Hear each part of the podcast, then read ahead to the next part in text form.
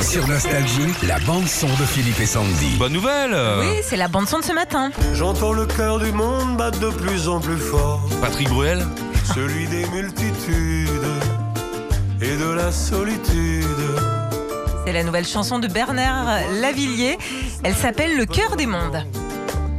C'est presque une attitude, ça devient l'habitude. Quel âge il a Bernard maintenant T'as vu la voix qu'il a, elle bouge pas un caramel. Il est de 46, donc euh, 25 ans donc. Allez,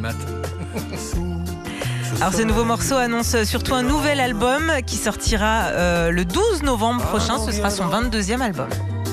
Le compte à rebours. Et tous- toujours ces rythmes du Mmh. Mmh. Danemark, euh, de Scandinavie.